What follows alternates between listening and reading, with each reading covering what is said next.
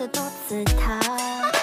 听众朋友们，大家好，欢迎来到我们明朗中文播客第三十三集。今天是二零二三年二月五日，正月十五元宵节。我是郭红霄，Montessori Pre-K 和 CSL Six 的老师。这一期明朗中文播客的主持人。这里，我代表中文播客团队的所有成员，祝大家元宵节快乐。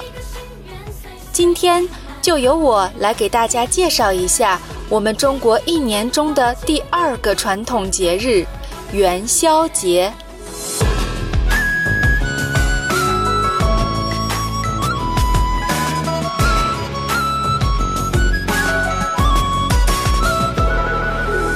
每年农历的一月十五日，春节刚过，迎来的就是中国的传统节日元宵节。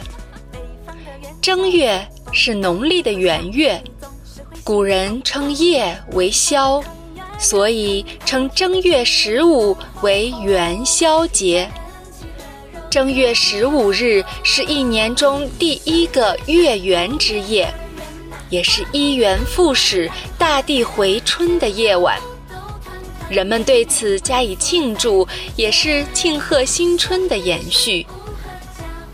按中国民间的传统，在这天上皓月高悬的夜晚，人们要点起彩灯万盏，以示庆贺。出门赏月，燃灯放焰，喜猜灯谜，共吃元宵。阖家团聚，同庆佳节，其乐融融。元宵节也称灯节。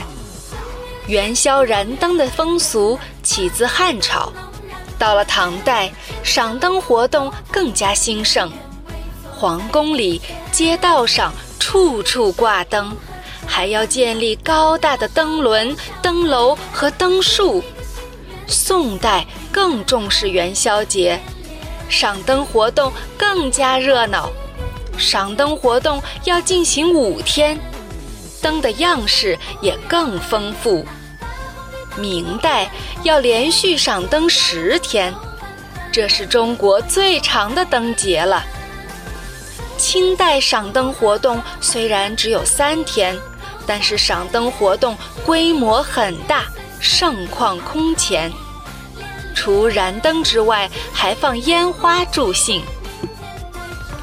猜灯谜又叫打灯谜，是元宵节后增的一项活动，出现在宋朝。南宋时，首都临安每逢元宵节时，制谜猜谜的人众多。开始时，是好事者把谜语写在纸条上。贴在五光十色的彩灯上供人猜，因为谜语能启迪智慧，又饶有兴趣，所以流传至今。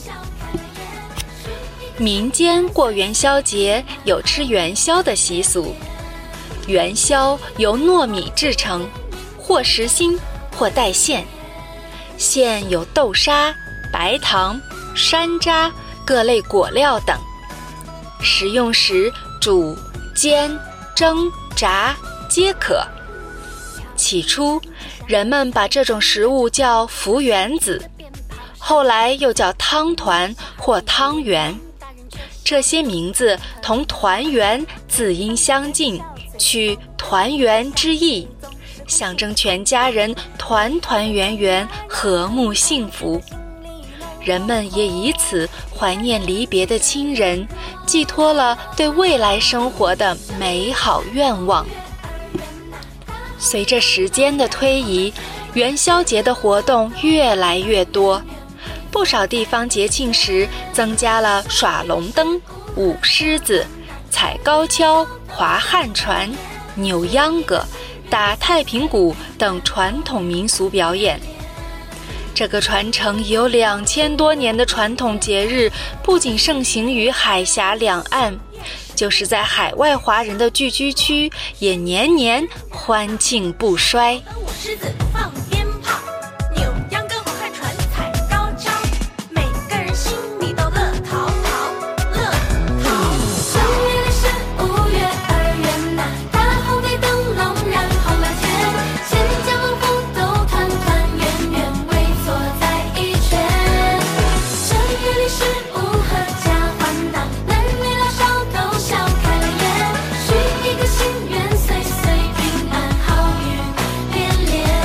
我们这一集播客快要结束了，如果你喜欢的话，可以订阅我们的 Podcast，或者点一个赞。